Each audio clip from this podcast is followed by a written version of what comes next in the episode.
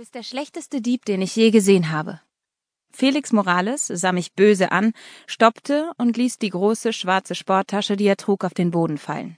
Ich verzog das Gesicht, als die Gegenstände darin aneinander stießen und dabei lautstark klimperten. Wieso sagst du sowas? fragte er. Och, keine Ahnung, meinte ich. Vielleicht, weil du durch den Wald stammst, als würdest du versuchen, jeden Grashalm unter deinen Füßen zu zermalmen. Ganz abgesehen davon, dass du mit deinem Schwert auf Büsche einhackst, als wärst du auf einer Dschungelsafari. Und dann wäre da noch dein Gelaber. Also die Tatsache, dass du ununterbrochen redest. Ein Wunder, dass du nicht wegen Sauerstoffmangel einfach umkippst. Felix kniff die Augen zusammen. Und was ist falsch an ein wenig gepflegter Konversation, während wir durch den Wald gehen? Gepflegte Konversation? Du redest nonstop, seit wir das Herrenhaus verlassen haben. Und? Ich riss die Hände in die Luft. Eigentlich muss man den Mund halten und ruhig sein, wenn man als Dieb arbeitet. Ganz einfach. Felix warf mir einen störrischen Blick zu und wollte die Arme über der Brust verschränken, bis ihm auffiel, dass er immer noch sein Schwert in der Hand hielt. Dasselbe Schwert, das er während der letzten zwanzig Minuten geschwungen hatte, wie eine Machete. Er sah mich böse an, aber schließlich schob er die Waffe in die Scheide an seinem Gürtel. Nun, das sollte zumindest dafür sorgen, dass ein Teil des Lärms endlich aufhörte, wenn ich jetzt noch ein wenig Klebeband für seinen Mund auftreiben konnte. Felix zeigte anklagend mit dem Finger auf den Kerl, der neben uns stand und gerade damit beschäftigt war, seine Sporttasche ebenfalls abzulegen, wenn auch um einiges leiser als Felix.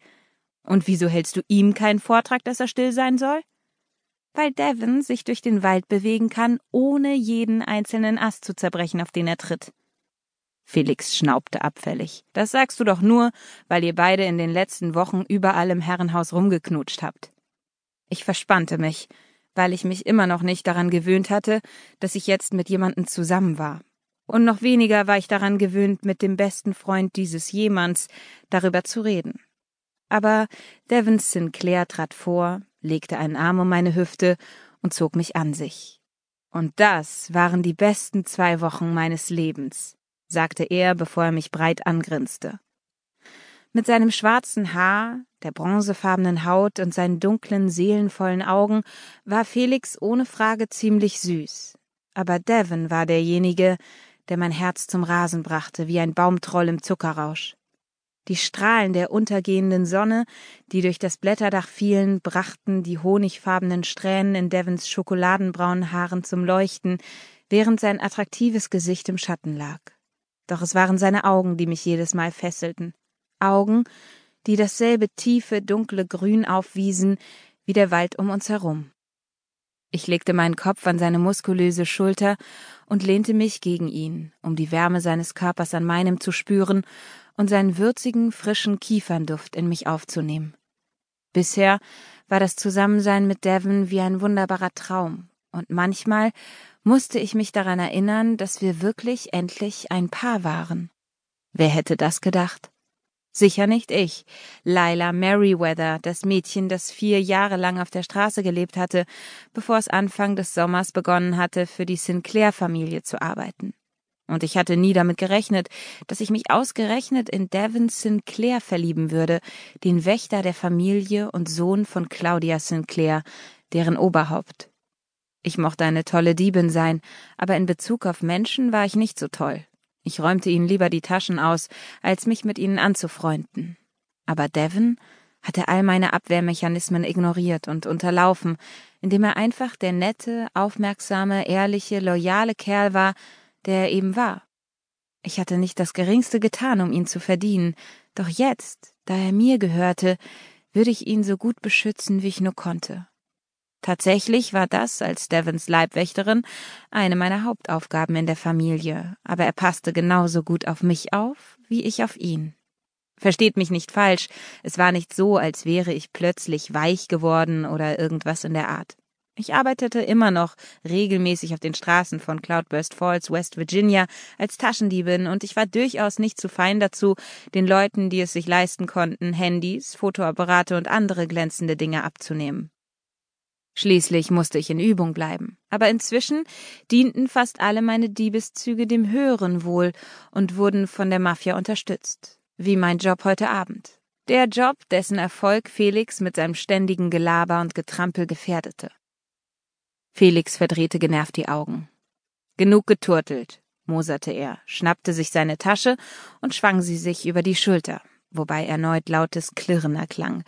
Ich dachte, es gäbe da ein Haus, in das wir einbrechen und Dinge, die wir stehlen müssen. Statt mich loszulassen, schlang Devon beide Arme um mich und zog mich noch näher an sich. Du bist doch nur eifersüchtig, weil Dea nicht hier ist. Sonst würdest du dasselbe mit ihr tun. Felix brummelte leise. Bitte. Ich wäre bereits damit beschäftigt, mein Mädchen zu küssen und ihr zu versichern, wie wunderbar sie ist, und zwar bevor ich sie auf einen Spaziergang im Mondschein entführe. Im romantischen Spiel gebe ich immer von Anfang bis Ende mein Bestes. Und genau das habe ich auch vor, sobald wir uns aufs Anwesen geschlichen und uns mit ihr getroffen haben. Also, wenn ihr mich jetzt entschuldigen würdet, meine Dame erwartet mich. Er hob die Hand zu einem frechen Salü, dann wirbelte er herum und stampfte weiter durch den Wald, wobei er fast genauso viel Lärm machte wie bisher. Er mochte ja sein Schwert weggesteckt haben, so dass er nicht mehr auf die Büsche einschlagen konnte, doch stattdessen murmelte er leise vor sich hin. Felix war einfach nicht glücklich, wenn er nicht redete wie ein Wasserfall, selbst wenn er dabei nur mit sich selbst sprach. Ich seufzte. Ich weiß nicht, ob ich ihn erwürgen oder sein Selbstbewusstsein bewundern soll. Entspann dich, Laila. Devon drehte sich um, so dass wir uns gegenüberstanden, seine Hände immer noch an meinen Hüften. Felix wird schon den Mund halten, sobald wir uns dem Schloss wirklich nähern. Ihm ist bewusst, wie wichtig unsere Aufgabe ist, das ist uns allen bewusst. Ich nickte. Du weißt immer genau, was du sagen musst, damit ich mich besser fühle. Er grinste. Das gehört zu meiner Aufgabe als Freund, richtig? Ich schlang die Arme um seinen Hals. Als der wunderbarste Freund. Devon sah auf mich herunter, und seine grünen Augen funkelten wie dunkle Smaragde. Unsere Blicke trafen sich, und meine Seelensicht, meine Magie schaltete sich ein und ließ mich in die Tiefen seines Herzens sehen. Sofort wärmte reines Glück mein Herz, als würde ich es selbst fühlen. In gewisser Weise war es auch so, da ich exakt dasselbe empfand, wann immer ich Devon ansah, wann immer ich seine Stimme hörte, wann immer ich ihn zum Lachen oder Lächeln brachte oder ihm irgendwie anders den Tag versüßte. Ich stellte mich auf die Zehenspitzen und presste meine Lippen auf seine. Devon zog mich enger an sich und erwiderte den Kuss. Wieder und wieder trafen sich unsere Lippen, bis ich mich fühlte, als würden wir uns in schwindelerregenden Kreisen drehen, obwohl wir vollkommen stillstanden.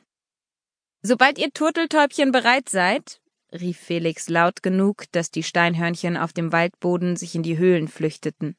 Devon und ich lösten uns schwer atmend voneinander, doch ohne den anderen wirklich loszulassen. Unglücklicherweise ruft die Pflicht, murmelte er heiser. Fortsetzung folgt später. Ich grinste, aber absolut. Devon und ich holten Felix ein und zu dritt drangen wir tiefer in den Wald vor.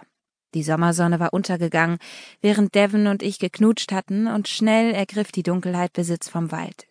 Wir wagten es nicht, Taschenlampen zu verwenden, daher ließen sich Devon und Felix hinter mich zurückfallen, da ich immer noch alles um mich so klar erkennen konnte, als sei heller Mittag. Nicht nur konnte ich mein seltenes Talent für Seelensicht einsetzen, um in Leute hineinzuspähen und zu fühlen, was sie fühlten, sondern ich besaß zusätzlich noch ein normales Talent für Sicht, das es mir erlaubte, alles um mich herum kristallklar zu erkennen, egal wie dunkel es auch sein mochte.